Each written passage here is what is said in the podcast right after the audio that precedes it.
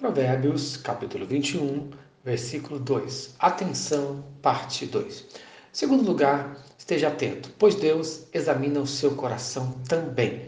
Versículo 2.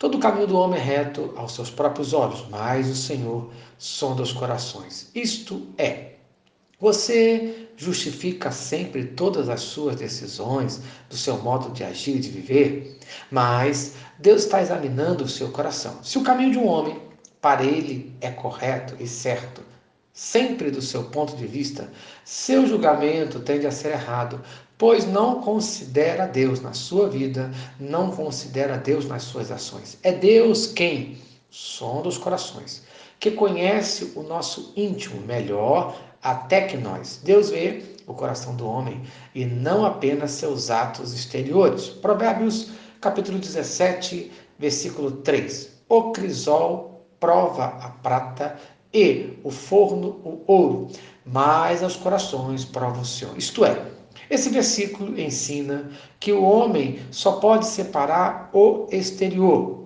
suas ações.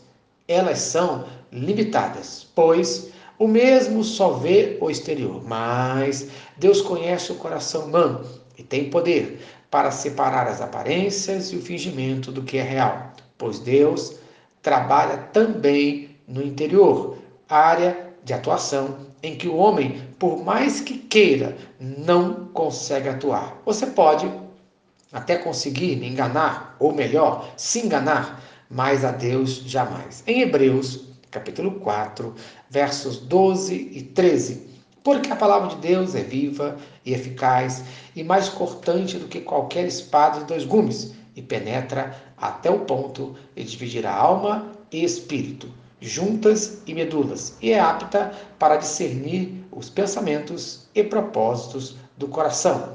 E não há criatura que não seja manifesta na sua presença. Pelo contrário, todas as coisas estão descobertas e patentes aos olhos daquele a quem temos de prestar contas. Isto é, a palavra de Deus expõe toda a nossa incredulidade e julga e expõe o homem a respeito do seu pecado.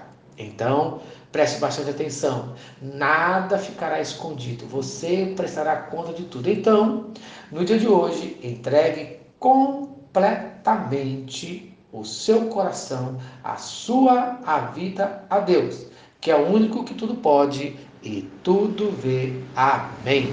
Se esta mensagem abençoa a sua vida, compartilhe com quem você ama. Vamos orar. Senhor Deus, obrigado por mais um dia de vida. Obrigado por cada um que está ouvindo esta mensagem, que cada um de nós preste atenção nas tuas palavras, no nome de Jesus. Amém. Eu sou o pastor Eloy, sou pastor da Primeira Igreja Batista em São Miguel Paulista, localizada na rua Arlindo Colasso, número 85, no centro de São Miguel Paulista, São Paulo. E lembre-se, Deus no controle sempre.